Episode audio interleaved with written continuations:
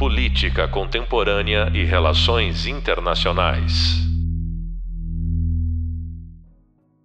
Olá, pessoal. Sejam todas e todos muito bem-vindos a mais um podcast da disciplina Inserção Internacional do Brasil.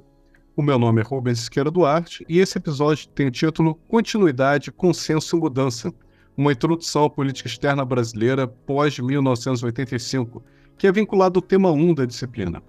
E para conversar sobre esse tema, o nosso convidado de hoje é o Magno Klein Silva. Magno, seja muito bem-vindo. Olá, olá Rubens, olá ouvintes, muito obrigado pelo convite. Estou muito feliz de poder conversar sobre a política externa brasileira hoje. O Magno atua como professor dos cursos de Relações Internacionais e de Humanidades da Unilab, Bahia.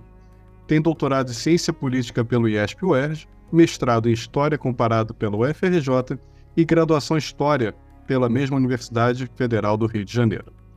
Magno, na apostila que os alunos têm acesso para essa disciplina, a gente começa a disciplina falando sobre uh, os famosos paradigmas da política externa brasileira, né? O universalismo ou, ou então globalismo, né? Que são tidos como sinônimos, e o americanismo, né? Ou seja, uma postura brasileira mais próxima, um alinhamento uh, dos Estados Unidos, ou então uma busca de novas parcerias, sem, obviamente, esquecer os parceiros tradicionais. Esses paradigmas nada mais são do que reflexos das visões de mundo que predominam na política nacional sobre como o Brasil deve se comportar no plano internacional. Né? Isso durou é, ao longo praticamente toda a nossa república. É, esses dois paradigmas se equilibraram, né? não necessariamente com uma divisão exata sobre é, o tempo que foi dedicado a um e o tempo que foi dedicado ao outro, mas são duas, duas visões de mundo que, que predominaram no Brasil. E algum, nesse sentido, algumas leituras de política externa tentam ressaltar uma continuidade na trajetória da política externa. Se a gente falar com membros do Itamaraty, com diplomatas, essa visão vai ficar muito clara. E é muito questionado por alguns especialistas, em especial da academia. Né? Então, em perspectiva histórica, né? Como é que você vê os elementos de continuidade da inserção internacional do Brasil no período republicano? É uma grande pergunta, né? Assim, com muitas reflexões que a gente pode trazer. Eu quero tentar, talvez, começar a pensar sobre isso propondo uma abordagem muito ampla. Às vezes as pessoas não estão muito sensíveis ao próprio conceito do que é a política externa. E quando a gente estuda nas relações internacionais as teorias sobre como o mundo funciona e como ele opera, é interessante pensar qual é a relação disso com a ideia de política externa. Então, política externa não se confunde com relações internacionais em geral. E os estudantes no início da, dos estudos de relações internacionais tendem a misturar as coisas. Então, quando falamos de relações internacionais do Brasil ou política externa do Brasil, parece ser a mesma coisa, mas não necessariamente é. Então, política externa faz referência à representação oficial de um Estado é, no sistema internacional. E a partir de, da determinada teoria que você adota, você vai entender por que, que esse Estado está agindo dessa maneira. No caso brasileiro, é, a gente pode pensar, numa, numa, num Estado em geral, a gente pode pensar que a maneira como um Estado atua nas relações internacionais é muito dependente das características do sistema, de como a a vida para esse Estado é. Então, esse Estado está num período de multipolaridade ou bipolaridade. Esse Estado encontrou recursos é, militares, econômicos, para poder ter um potencial nas relações internacionais, isso tudo afeta. E também afeta, isso tudo pode afetar a atuação de um Estado. Além disso, uma coisa que é, crescentemente nós temos é, aumentado a sensibilidade é pensar nas razões internas, nas disputas por essas definições sobre o que é importante para um país. E até há pouco tempo, e aí a gente entra na reflexão sobre o Brasil, até há pouco tempo parecia que era fácil, era, era parecia é, consensual entender quais deveriam ser as prioridades é, de um país como o Brasil nas relações internacionais. Então, ao longo do século XX, entre diplomatas, entre a elite em geral, a elite econômica, entre os políticos, entre inclusive os pesquisadores, havia uma certa sensação de que as prioridades brasileiras eram amplamente consensuais.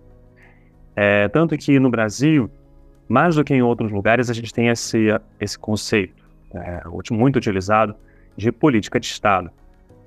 para pensar as relações internacionais, nessa ideia de que o país tem uma quantidade sólida de é, objetivos e elementos que permanecem ao longo do tempo. E essa foi uma impressão que, inclusive, os historiadores da política externa brasileira mantiveram. Essa ideia de que, por muitas décadas, esses objetivos principais do Brasil permaneceram. Quando nós pensamos em termos até de paradigmas, como você chama a atenção, esses paradigmas são maneiras de consolidar essas ideias, esses pensamentos de longo prazo. Então, é, para alguns pesquisadores, se entende, se entende, se entende, eles entenderam, que certos elementos dessas vontades, desses interesses, que a gente chama, pode chamar de interesses nacionais, permanecem ao longo do tempo e são definidos nesses nomes, nesses conjuntos de ideias que são os paradigmas. Então, por exemplo, num período em que, no início do século XX, o Brasil é, aumentava sua participação, seu engajamento no sistema internacional, era um momento também de ascensão do, do poder dos Estados Unidos. E o Brasil estava numa área de proximidade com a potência americana. Qual era a opção que o Brasil tinha nesse momento é, em termos de relações internacionais? Naquele período, no início do século XX, muito influenciado inicialmente pelo pensamento do famoso diplomata Barão do Rio Branco, chanceler brasileiro por 10 anos, é, muito foi baseado nessa ideia de que o Brasil é, precisava manter proximidade com os Estados Unidos e ele deveria evitar tensionamentos no relacionamento com essa potência. E é isso foi dado ao nome de americanismo. Só depois, lá nos anos 60, é que, num contexto internacional diferente, de maior disputa, de maior no, surgimento de outros é, polos de poder, a, o grupo que pensava a política internacional do Brasil veio refletindo sobre que possibilidades poderia o Brasil ter na sua política externa que não necessariamente significariam uma aproximação, uma aliança junto aos Estados Unidos. E a partir dos anos 60, essa maior diversificação, maior é, aproximação junto a outros polos de poder para além do bloco ocidental, a gente começou a chamar de globalismo, de universalismo das relações internacionais.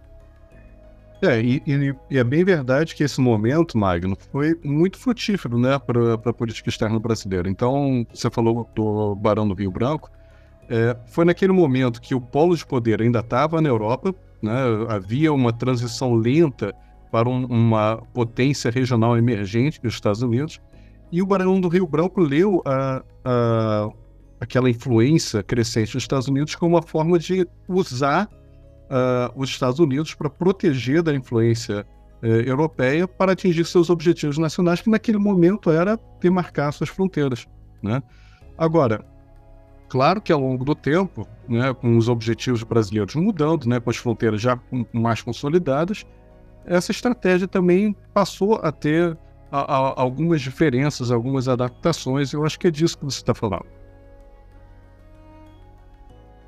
Pois é. é. Quando a gente pensa sobre as características permanentes, o que, o que permanece na política externa, é, alguns autores vão dizer sobre as relações entre os polos do poder, então a gente vai chamar a atenção do, da, da, fase americanista da política externa brasileira, quando o Brasil se aproximou dos Estados Unidos, ou uma fase de globalismo, quando o Brasil se aproximou de outros, outras potências é, que, não, que não os Estados Unidos como por exemplo a Alemanha nos anos 60, e junto a, a outras potências do sul global, como uma, uma, aproximação junto à sua região. Mas também até tem, temos, podemos falar de outros tipos de consenso. Então, é, uma, um autor que se tornou muito comum para quem estuda o século XX nas relações internacionais do Brasil é o. E ele vai dizer que existem grandes blocos de consenso na política externa brasileira, muito marcados pelo que o país pretende em termos de inserção econômica. Então, o Brasil já implementou uma política externa fortemente neoliberal, de abertura ao comércio internacional, de aproximação às potências em vigor no início do século XX, porque naquele momento o Brasil era uma potência agrícola, um grande exportador, de, principalmente de café, mas também de cana-de-açúcar. Então, a venda de produtos primários fazia com que seria interessante uma abertura comercial, uma aproximação das potências naquele momento. Então ele vai dizer que aquele foi um período de é, de, de um certo consenso liberal nas relações internacionais do Brasil. A partir dos anos 30, Amado Servo vai dizer que as coisas mudam. E até o final dos anos 80, a gente vai viver um período de um paradigma desenvolvimentista, onde muda-se a noção do que, que o Estado deveria fazer. E isso tudo é para dizer que esse é um tema muito importante para a política externa brasileira. Nós vimos nessas reflexões sobre aproximação ou não com os Estados Unidos ou agenda de economia, porque no Brasil, tradicionalmente, isso permanece ainda nos dias de hoje, a política externa é vista como uma grande ferramenta para o desenvolvimento do país.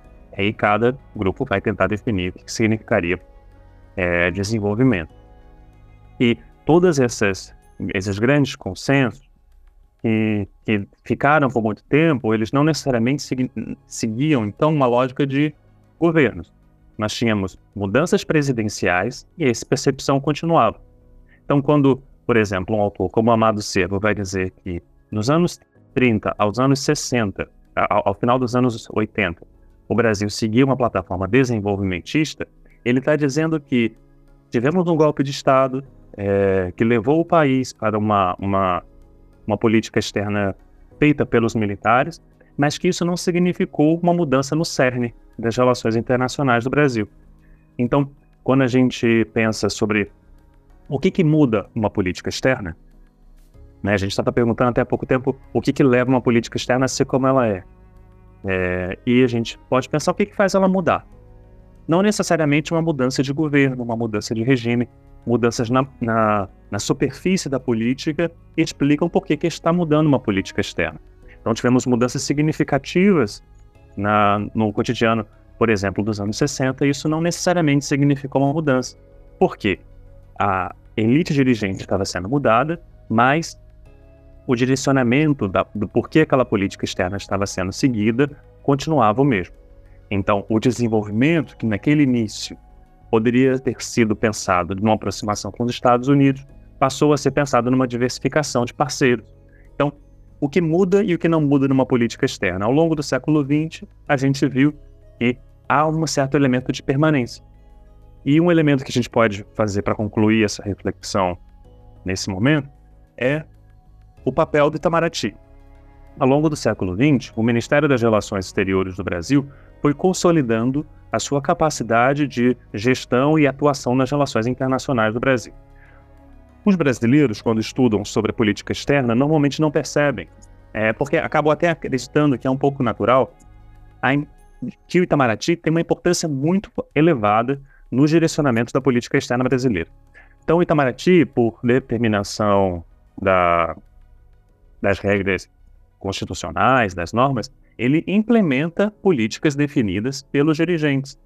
No caso brasileiro, Itamaraty se tornou uma, uma agência burocrática que acumula tão grande conhecimento e uma certa autonomia, em vários termos, na maneira como é, escolhe seu corpo burocrático, na maneira como é, conduz partes da agenda, e o próprio Itamaraty consegue, é, ainda hoje, influenciar a maneira como os brasileiros e as brasileiras veem o mundo. Então, Itamaraty, ao longo do século XX, ganhou essa, essa importância e essa, essa capacidade de influenciar nas relações internacionais do Brasil, e muito baseado na ideia de que o que ele estava fazendo era política de Estado. Era uma, eram decisões, eram visões de mundo que eram quase naturais e eram é, óbvias para a, a maior parte da população. E aí a gente pode até começar a pensar o que significa isso é, no período pós-democratização, porque aí come começamos a pensar e a perceber uma certa diferença nessa, nesse argumento do Itamaraty. Magno, acho que você tocou em vários pontos importantíssimos, né? inclusive sobre o insulamento do Itamaraty, o papel do Itamaraty, que até hoje não é o, o, a política externa, né? conduz a política externa mais plural do mundo aqui no Brasil e que a gente vai discutir um pouco mais em outro podcast. Agora, eu queria voltar a algum ponto com você, que você falou muito bem, né, que a política externa tem dois senhores, né, obedece a dois mundos. Primeiro, ele reflete uma política doméstica. Né, e, isso é importantíssimo porque a visão de mundo que o Itamaraty e a política externa tenta buscar no mundo, na verdade, reflete um jogo de poder, o resultado de um jogo de poder doméstico. Só que, ao mesmo tempo, em alguns momentos, é, essa política externa também é muito influenciada pelo contexto internacional e pela, pelas ondas né, de, de políticas internacionais. Por exemplo, a força do, do neoliberalismo teve nos anos 90. Né? Então a gente vê o, por alguns diplomatas, por exemplo, como Rubens Recupero, que falam isso muito claramente. Em alguns momentos da história, a pressão internacional é tão grande sobre o Brasil que o Brasil não consegue resistir a essa pressão e a política externa é influenciada não pela vontade doméstica, mas pela vontade internacional. E isso é muito importante para o Brasil, porque, como você mesmo disse, a política externa sempre foi vista no Brasil como um instrumento de desenvolvimento, né? um, um instrumento, uma ferramenta para ajudar o desenvolvimento do Brasil. Por quê? Porque, como o diplomata Gelson Fonseca falava, o Brasil tem um desejo que é permanente, que é ser grande, né? ser autônomo, ser desenvolvido. E esse, o que muda, na verdade, não é esse desejo, esse objetivo no final, mas sim meios de como chegar lá né, visões diferentes de como chegar nessa autonomia, como chegar nesse desenvolvimento. Isso gera uma certa estabilidade na, na política externa. Você não concorda, Magno? É, eu concordo, mas acho que tem uma, uma certa, um, um, um, certo tensionamento recente nos últimos tempos. É, tem duas coisas aí muito interessantes que eu gostaria de comentar sobre o que você falou. Mas uma, a, a primeira é sobre essa reflexão do Gelson Fonseca que você traz de que todas as políticas externas pensam o Brasil grande. E o que nós vemos é uma, uma certa dúvida nas últimas, é, mais recentemente, na capacidade do Brasil de ser uma potência e consegue influenciar as relações internacionais, se consegue definir as regras do jogo. Então, é, às vezes eu tenho a impressão de que a política externa conduzida no período do governo Bolsonaro tinha dúvidas da capacidade brasileira de influenciar e de fazer diferença no sistema internacional e por isso optava pela não participação. O Ben, você comentou uma coisa também que eu acho muito interessante, que é o sistema está mudando muito. E essa é uma. É, então, todas as pesquisas relacionadas à política externa em geral e à política externa do Brasil são muito marcadas pela mudança. Por isso, esse tema do, da nossa conversa hoje é super importante. A gente vê o Brasil mudando a maneira como se posiciona, como se relaciona com os países, mas também é, precisamos estar sensíveis nas mudanças que estão acontecendo, independente das decisões brasileiras. O mundo está mudando fortemente. Isso é, explica parte das mudanças que vem acontecendo na política externa brasileira desde os anos 80, desde a redemocratização. Então, quando nós pensamos que ser democrático ou ser um governo autoritário necessariamente significa mudanças? Não necessariamente. No caso brasileiro, significou. Mas é, isso não necessariamente precisaria ser dessa maneira. Os principais determinantes, condicionantes da política externa poderiam continuar, apesar da, do período de redemocratização. Mas houve sim mudança. E uma coisa que me chama muita atenção e que eu acho muito interessante nesse debate é o mundo, como ele mudou.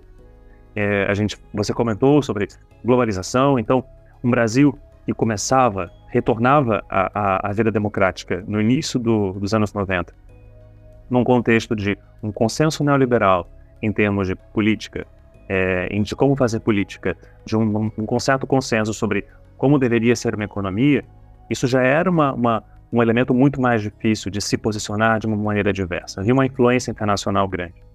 E alguns pesquisadores é, refletem sobre essas mudanças numa perspectiva até mais ampla. Eu gosto muito das reflexões do Christopher Hill. Ele traz um livro muito interessante sobre as mudanças da política externa, né, uma tradução assim do título do livro dele, sobre como algumas coisas que a gente parece não, não, talvez não, não, esteja tão sensibilizado. E um conceito que eu gosto muito de, da obra dele é a internacionalização da vida cotidiana. Então, nós vivemos uma era de internet, vivemos uma era de comunicação facilitada, os fluxos de comércio estão sendo facilitados, os, consumo, os hábitos de consumo estão, estão sendo homogeneizados. Estamos compartilhando valores, maneiras de ver o mundo. Nós consumimos produtos culturais de uma maneira mais, é, mais globalizada. Isso tudo tem implicações, tem impacto no, na, nas relações internacionais. Então, hoje, nós somos mais sensibilizados por agendas internacionais. Hoje, o nosso consumo, nossos hábitos de consumo são mais internacionalizados.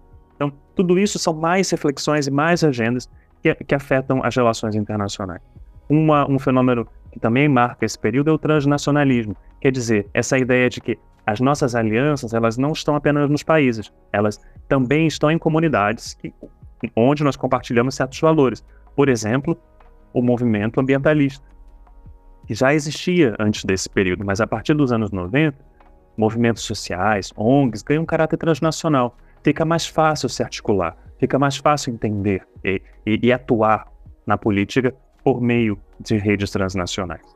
Além disso, como é, seria natural dispensar, simplesmente pela passagem do tempo, nós temos novas agendas, novos temas. Então, como a política brasileira lidou com a agenda do, de proteção ao meio ambiente nos anos 60, no início do debate sobre o ambientalismo, é completamente diferente do período de hoje. Então, as relações internacionais têm, têm mudado, têm alterado de uma maneira que vale a pena considerar o contexto em que o Brasil está. E o Brasil tem reagido a isso e tem reagido com mudança. Magno, você falou pontos assim importantíssimos, né? Então, estamos em um mundo em constante mudança, né? Tanto no cenário internacional quanto no cenário doméstico. Então, muito difícil a gente contar uma história de continuidade, de estabilidade plena em um mundo que está em transformação. Se a gente tivesse, se a gente mantivesse a inserção internacional inalterada, né, estável, a gente ia ter uma política externa absolutamente anacrônica, ou, na melhor das hipóteses, cheia de contradição. Não que não existam contradições na política externa de hoje, na inserção internacional de hoje, mas seria ainda mais grave, seria mais, ainda mais acentuado. Então, a política externa, ainda que procure elementos de continuidade, ainda que procure uma estabilidade, sempre vai ter também momentos de ruptura. Né? Tanto por causa do, do sistema internacional, né? uma vez que política externa e inserção internacional é com o Brasil é, se insere no, no mundo, mas também no plano doméstico, porque a sociedade brasileira modificou muito. E nesse sentido, você na última fala sua, na sua última intervenção, você falou sobre como o mundo estava mudando, com, com, a característica de ser cada vez mais transnacional, de ter novos atores. Só que essa mudança também ocorreu no plano doméstico. Né? Então, atores se internacionalizaram, novas agendas apareceram, a, a, a população brasileira se tornou mais complexa. E principalmente o marco que a gente está usando nessa disciplina é a redemocratização. Né? Acabou a, a, ditadura militar, começou um período da nova república que também teve seus abalos. Né? A gente vi, viveu uma série deles, continua vivendo, tá? mas isso também teve impacto na política externa. Então, no iníciozinho, vamos falar sobre a, a transição entre o, momento autoritário e o momento da nova república. Como que essas mudanças políticas, junto com a demanda reprimida, se refletiram na política externa? Como é que você vê é, essa questão de participação e é, essa volta de novas agendas, novos atores no período pós-redemocratização? Porque você falou no plano internacional e no plano doméstico. Como é que você vê isso? Pois é, é eu acho que essa sua pergunta, para a gente pensar, eu trago uma reflexão e que eu acho interessante pensar sobre a política externa. Seria a política externa a área mais a política mais elitista é, de um governo, né, do governo brasileiro? E às vezes ela é, ela pode ser entendida como uma das mais elitistas, no sentido de que é quem interessa, interessa a política externa. É, antes da redemocratização, essa resposta era muito limitada. Então, a quem interessava alterar os rumos da política externa? Normalmente, uma, uma elite econômica que definia é, interações é, é, com quais países fazer, em que sentido. É, em que sentido fazer é, interações econômicas, é, mesmo o impacto de organismos multilaterais era reduzido. Com a redemocratização, num contexto de globalização, em que as, os organismos multilaterais ganham muita importância, o que a gente vê é que a política externa, que nunca perdeu o seu caráter elitista, de ser uma, uma política com impactos muito limitados na população, inclusive de, de definir os rumos, passou a, a, ter uma maior, maior influência, maior impacto no cotidiano da vida das pessoas. Então, o número de imigrantes brasileiros aumentou, se tornou importante pensar como proteger essa rede de imigrantes no exterior. Ficou importante pensar como o Brasil pode refletir no âmbito da migração. Então, o Brasil se tornou um ator importante nas agendas ligadas ao direito das mulheres, ao, ao combate ao racismo. Então, essas agendas que antes não eram, é, não eram vistas como prioridade, passaram a se tornar parte do cotidiano. Então, é, o período da a redemocratização na política externa brasileira significou uma expansão de quem, de quem interessava a política externa. E, numa, numa. Eu gosto muito da reflexão da Letícia Pinheiro, quando ela analisa esse caso, ela vai chamar a atenção de que quem define a política externa também mudou. O mundo era outro, mas quem definiam as regras e quem influenciava as regras mudaram. Então, ela traz dois conceitos que eu acho muito interessantes. É, primeiro, é a noção de descentralização horizontal. É um conceito meio técnico que fala de é, tirar do centro. Né? Descentralização horizontal é a ideia de que as decisões de política externa antes eram muito concentradas num ponto só, no Itamaraty, no Ministério de Relações Exteriores. Mas com o tempo, como o Brasil vai ter uma postura a respeito de uma crise internacional sanitária, sem levar em consideração as posições colocadas pelo Ministério da Saúde, por exemplo? Como o Brasil vai poder pensar a sua relação com outros países exportadores agrícolas sem levar em consideração os conhecimentos técnicos e visões de mundo que uma empresa pública como a Embrapa possui. Então, a descentralização horizontal é essa tendência que a gente vem vendo acontecendo desde os anos 80, em que não apenas o Itamaraty, mas outros órgãos burocráticos vão influenciar na política externa. E ela traz um outro conceito, se esse primeiro era sobre horizontalização, o segundo fala sobre verticalização controlada. Quer dizer, nós tínhamos lá o Estado que regulava, que definia como o Brasil ia ser representado. E praticamente o Estado definia a maneira como a sociedade viu o mundo. Com, a, com esse processo, que a Letícia Pinheiro chama de verticalização controlada, começou a aumentar a capilaridade desse Estado à influência de atores sociais. Sindicatos, é, sindicatos patronais, né? então, é, representações de empresas, representações de, de trabalhadores, movimentos sociais começaram a influenciar também na política externa brasileira. E esse é um processo que nós vemos acontecer desde os anos 80 e que continua, inclusive, nos dias de hoje. E aí é interessante pensar por que, que ela disse que a verticalização, esse aprofundamento né, dentro da sociedade brasileira, do, de quem define, de como se influencia a política externa, é, por que, que ela se diz controlada? Porque ainda vemos a política externa ainda fortemente limitada na capacidade da sociedade de influenciar. Um debate que eu até trago, uma reflexão que eu trago aqui para nós, seria pensar como definir esses interesses do Brasil numa sociedade que é tão diversa como a nossa, que tem vários interesses e alguns deles não são convergentes entre si, como fazê-los representar no sistema internacional. Então, como, como transformar uma política externa que tenha um caráter democrático, né? Em que sentido a política externa pode representar valores dentro da sociedade? Esse é um grande desafio que nós estamos vendo e é um debate colocado também para os pesquisadores da política externa brasileira. Até que ponto a política externa ela pode ser vista como uma política de Estado ou uma política de governo? Esse é um debate muito forte entre os pesquisadores, entre os analistas, entre quem pensa as relações internacionais do Brasil. Quer dizer, quando eu elejo um presidente, eu posso escolher o que o novo governo vai fazer nas relações internacionais, existem pessoas altamente qualificadas que vão dar argumentos opostos a essa, a essa pergunta. Então, esse é um grande desafio. Dá, é possível mudar? Deve-se mudar? É, é salutar que haja essa mudança? Então, nós estamos vivendo no momento hoje de redução de um certo grau de consenso, porque nós estamos aumentando as dúvidas, aumentando os debates. Então, cresce na sociedade brasileira uma, pol uma polarização, uma, uma diversificação de interesses e valores.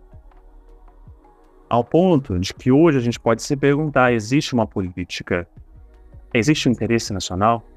Quer dizer, existe um interesse que seja de toda a nação?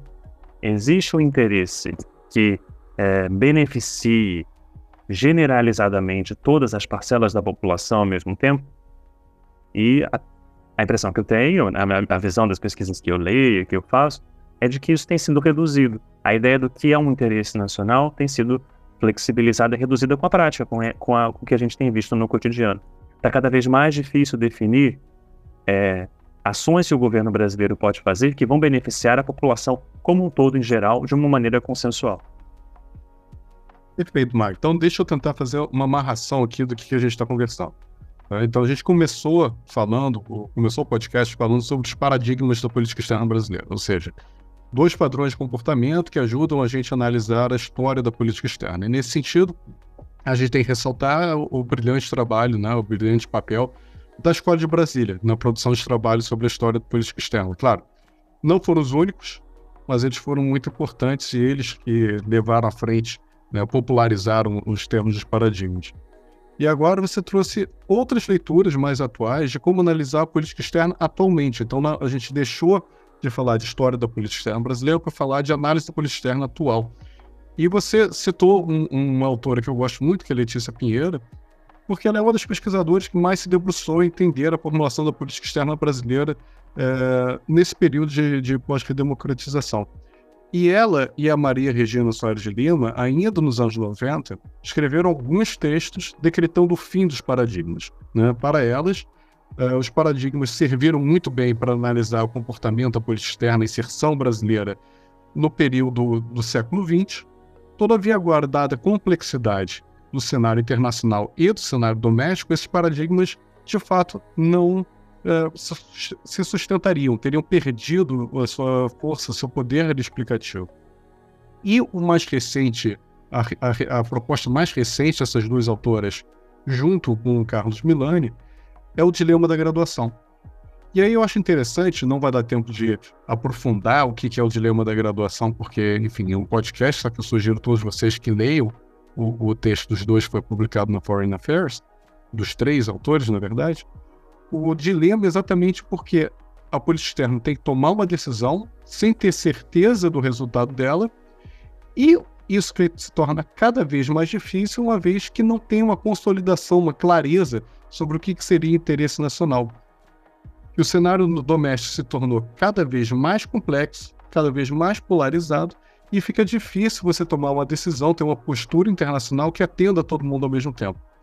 Então, essa questão de dilema da graduação coloca um contraponto na ideia de continuidade, que é muito é, é, que é uma narrativa muito contada pela escola do Itamaraty, né, do Rio Branco. Como é que você vê isso? Então, ainda dá para falar de continuidade, ainda dá para falar sobre um, uma busca de estabilidade da política externa brasileira, ou a gente de fato está vivendo um período em que é muito mais difícil falar sobre essa continuidade está vendo período em período de acordo com a geometria de poder nacional e as decisões que saem desse jogo de poder.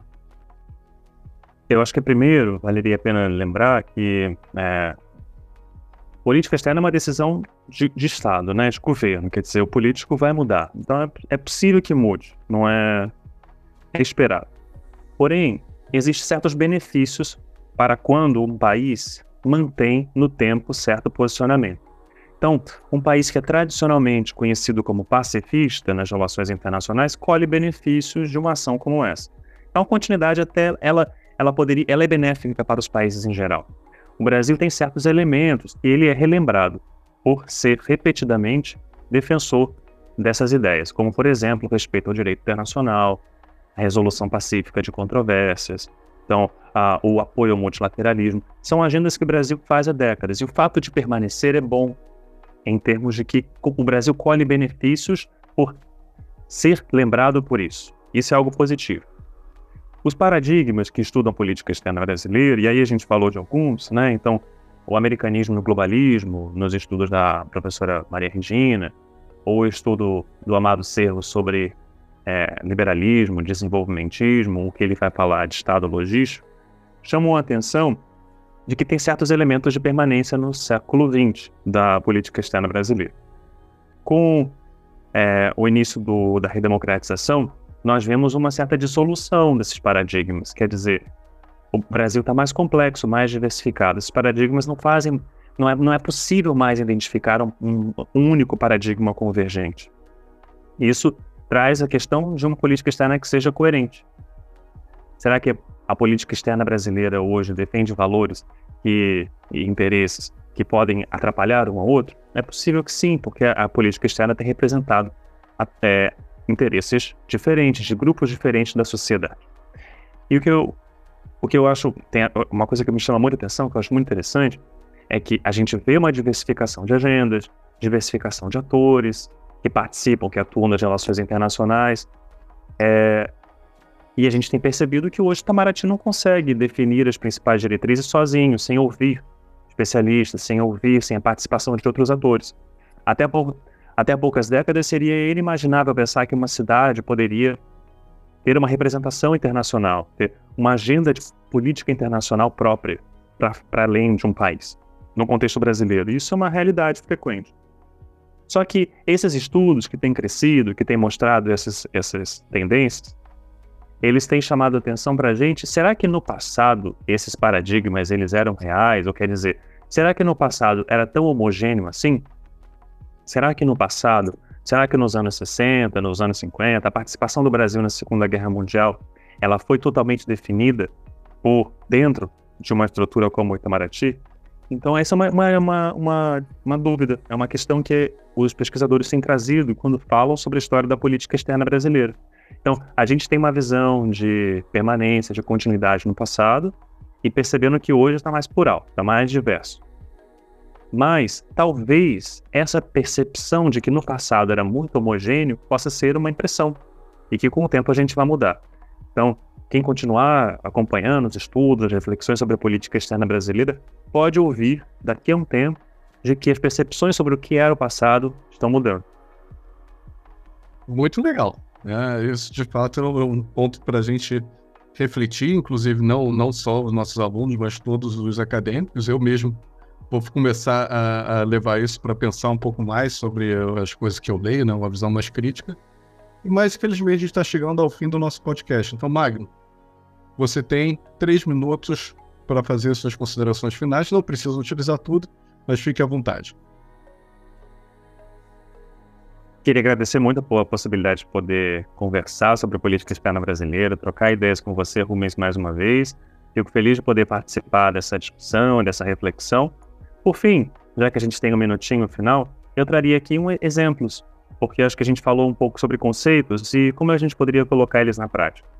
Então, um exemplo que eu vejo de pesquisa que eu acho muito interessante, que a gente pode avançar, e aí fica até uma sugestão de acompanhar e conhecer melhor, é sobre como a mídia tem atuado nas relações internacionais. Então, hoje é muito comum nós é, analisarmos como os jornais brasileiros, a imprensa brasileira, no contexto que a gente vive hoje, inclusive de fake news, então tem, tem todo um debate muito atual sobre como a imprensa tem influenciado sobre a política internacional, sobre como a imprensa, a mídia, em geral, tem alterado a maneira como as pessoas veem as relações internacionais. Mas qual é o papel que a imprensa teve no início do século XX? qual é o papel que a imprensa teve para pensar e ter uma visão de mundo no período é, imediatamente antes da, do período do golpe de 64. São temas que a gente não conhece tão bem. Então isso é para mostrar todo esse dilema. No passado nós achávamos que a imprensa não tinha um papel tão relevante. Hoje nós vemos que a imprensa tem um certo papel. Os estudos de hoje têm trazido questões para pensar no século XX também. Então essa é uma, um exemplo para poder continuar esse debate. A política externa brasileira hoje está em disputa por vários atores, vários grupos sociais, não possui um delineamento claro e é possível que tenha grande mudança, porque o mundo está mudando e o Brasil também. Então eu convido todo mundo a continuar a refletir e a pensar sobre essa, essa agenda. Com isso, nós chegamos ao final desse podcast. Quero agradecer muito a presença do Magno e a todos vocês ouvintes que nos acompanharam até aqui. Não deixe então de assistir os próximos podcasts, que existem outros episódios em que a gente continua falando sobre a política externa brasileira e a inserção internacional do nosso país. Até a próxima! Política Contemporânea e Relações Internacionais.